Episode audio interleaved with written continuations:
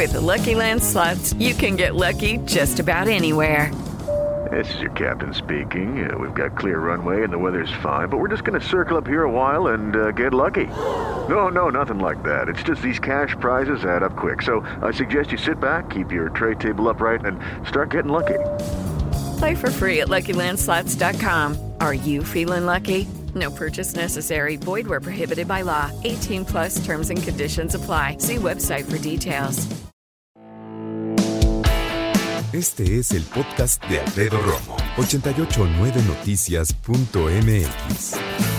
Día Mundial de la Parálisis Cerebral. Afectación, por cierto, que viven muchas personas, no solo en México, sino en el mundo. Y que además creo importante que esta tarde no solo estemos generando esta conciencia, sino que platiquemos con una persona que vive con parálisis cerebral. Así que para mí es un placer presentarte esta tarde, Andrés Costemalle, que está con nosotros a la distancia. ¿Cómo estás, Andrés? Muchas gracias. ¿Tú cómo estás? Súper bien, tranquilo esta tarde. Gracias por platicar conmigo. Oye, Andrés, ¿qué tipo de condición tienes? Platícame. Yo tengo parálisis cerebral. ¿Qué edad tienes? Yo tengo 13. 13. ¿Y en qué año vas? En sexto grado. Ahora, dime algo importante. Esto sucedió obviamente desde que estaba chiquitín, desde que naciste. A lo largo de estos 13 años, ¿cómo has vivido esta condición, esta parálisis cerebral? Pues al principio a mí me costaba un poco de trabajo aceptarme como era porque a veces me, me preguntaba si qué podía hacer e incluso lloraba. Le decía a mi mamá, es que no, no entiendo por qué Dios me mandó con esta condición, pero al final entendí que yo puedo hacerlo pero de una manera diferente y que habrá cosas que no podré hacer y que me tengo que aceptar como soy. Correcto. Eso es muy inteligente y además es algo que te permite, como bien decías hace ratito, aceptar las condiciones con las que vives. Pero ahorita yo te escucho y te veo perfecto, pero tuviste que atravesar tres intervenciones, te han hecho tres cuestiones médicas importantes para que vayas avanzando. Platícame cuáles son, ¿te acuerdas de ellas? La risotomía dorsal, me alargaron los tendones y la de las células madre, y también me operaron los ojos. ¿En los ojos qué te hicieron, Andrés? Me enderezaron el músculo porque la, la parálisis cerebral lo que causaba es que los ojos de repente se me iban chuecos. Entonces fue un doctor en el que me hicieron una operación en los ojos en los que enderezaron ese músculo. Fíjate, lo que nos platica Andrés es bien interesante para ti que nos escuchas, porque Andrés nos está diciendo que tiene, básicamente, entre otras cosas, me imagino, cuatro intervenciones desde células madre, le alargaron los tendones, le hicieron una risotomía dorsal, que es en la espalda, en la columna, y también trabajaron en sus ojos. ¿Cuántas personas que nos escuchan hoy, que tienen familiares que padecen la parálisis cerebral, no pueden tener acceso a todas estas cosas? Tengo entendido que estuviste un ratito en Teletón también, Andrés. Sí, y la verdad es que para estas personas que tienen bajos recursos, las escuelas tienen que tener los aditamentos la, la inclusión debe de aceptar a los niños que justamente tienen esta misma condición, pero tiene, o sea, tienen que adaptar las escuelas. Me parece muy mal que hay gente que se estacione en los lugares en los que los niños se pueden mover más fácil. Y la verdad es que me gustaría que fueran iguales con todos. Debe ser muy molesto de tu parte que cuando sales a la calle tú quieres con tu familia ocupar un lugar que está reservado para personas como tú y de repente hay personas que no los necesitan y se estacionan ahí. Y eso a ti te complica porque tienes que caminar más, más distancia, ¿verdad? Sí, yo a lo largo he mejorado y la verdad ya no me cuesta tanto trabajo, pero a las personas que tienen estos bajos recursos sí tienen que luchar más. Exactamente. Ahora tú puedes caminar, pero necesitas apoyo y necesitas aparatos, ¿correcto? Necesito apoyo y a veces aparatos, sí. ¿Qué aparatos son esos? Andadera, bastones, ya ando tratando de andar solo con un bastón. Ah, ya con un bastón, o sea, vas avanzando, me parece perfecto. Si tú vamos a suponer que vas con tu familia a un centro comercial, ¿no? Después de un rato te cansas mucho con los bastones. Pues sí, pero, o sea, lo que eh, si me, me canso mucho, incluso le tengo que decir a mi mamá, decir a, las personas que me ayudan a que paren tantito. Ok. si me canso. ya menos, pero sí me canso.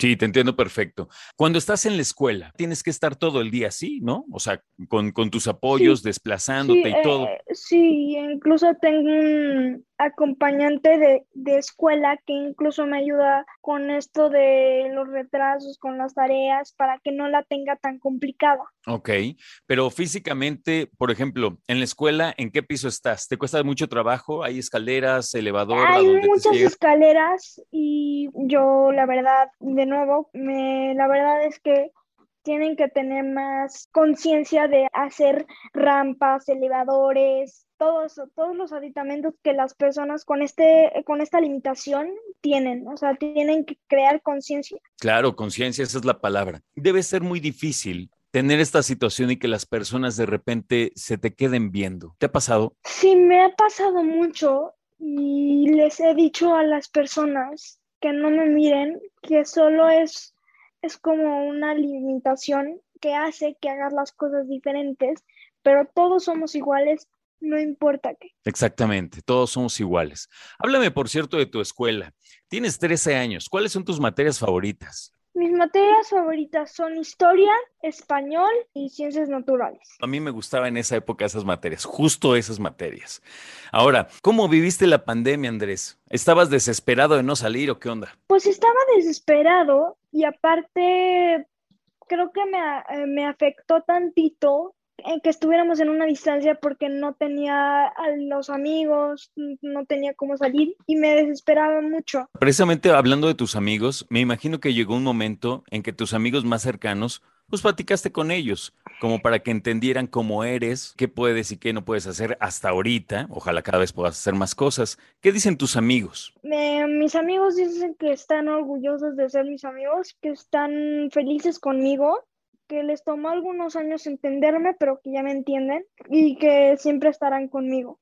Eso está buenísimo. Ahora que te entienden es porque tú hablaste con ellos. Sí, e incluso hicimos unos ejercicios que justamente les limita esta parte de su cuerpo y les hicimos ejercicios y eso justamente para que crearan conciencia lo difícil que es para una persona con discapacidad entender cómo se mueven. Exacto. O sea, tuviste que darles como ejemplos de cómo es tu vida para que ellos entendieran, ¿de acuerdo? Oye, hoy que es Día Mundial de la Parálisis Cerebral y que te están escuchando tantas personas a través de 889 Noticias, Andrés, ¿qué les dirías? Que no importa la dificultad, siempre deseen lo mejor y sigan adelante, no se rindan. Exactamente, no se rindan. Ese me gusta, fíjate. ¿Qué planes tienes, Andrés? ¿Ya sabes qué vas a estudiar o qué onda? Una es ser director de cine de, de Marvel, justamente me gustan los superhéroes. Ajá. Y pues eso es lo que, que planeo hacer de grande, como especializarme en director o en efectos especiales. ¿Y crees que cuando estudies eso me puedas llamar para que yo participe? ¿Qué te parece si yo puedo hacer la voz de un superhéroe? Sí. Pero ya se está grabando, Andrés. No puedes después ser famoso y decir como que no me conoces. Nada de que no, yo no te, nunca te vi, que quién sabe qué. Y me haces unas pruebas si quieres y ya a ver si puedo participar en tu proyecto. Sí. Andrés, qué privilegio platicar contigo. Eres un niño muy fuerte. Bueno, ya prácticamente un adolescente, ¿eh? Muy fuerte, muy sensible, que eso es muy importante, y muy inteligente. Yo desde aquí te mando un abrazo grande y espero verte pronto. Salúdame a tu familia, por favor, Andrés. Sí. Cuídate mucho. Cuídate mucho. Exacto. Gracias. A ti, al contrario, luego seguimos platicando.